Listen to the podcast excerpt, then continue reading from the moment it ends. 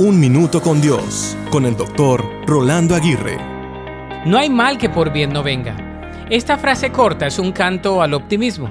Dicha expresión transmite que siempre es posible obtener o aprender algo positivo, incluso de las peores situaciones. Transmite el hecho de que de toda circunstancia, por más severa que sea, traerá en sí algún beneficio para nuestra vida.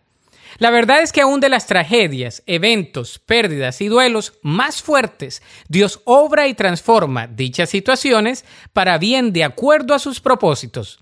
Aún en la tristeza, el dolor y el llanto, Dios puede obrar con poder, sacar una sonrisa, proveer la paz y ministrar a cada corazón.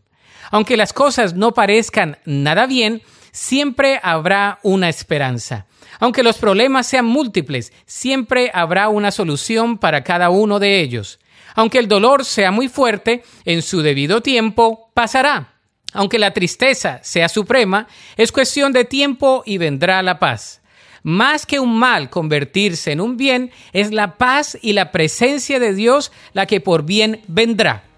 La Biblia dice en 2 de Tesalonicenses 3:16, Ahora que el mismo Señor de paz les dé su paz en todo momento y en cada situación. El Señor sea con ustedes.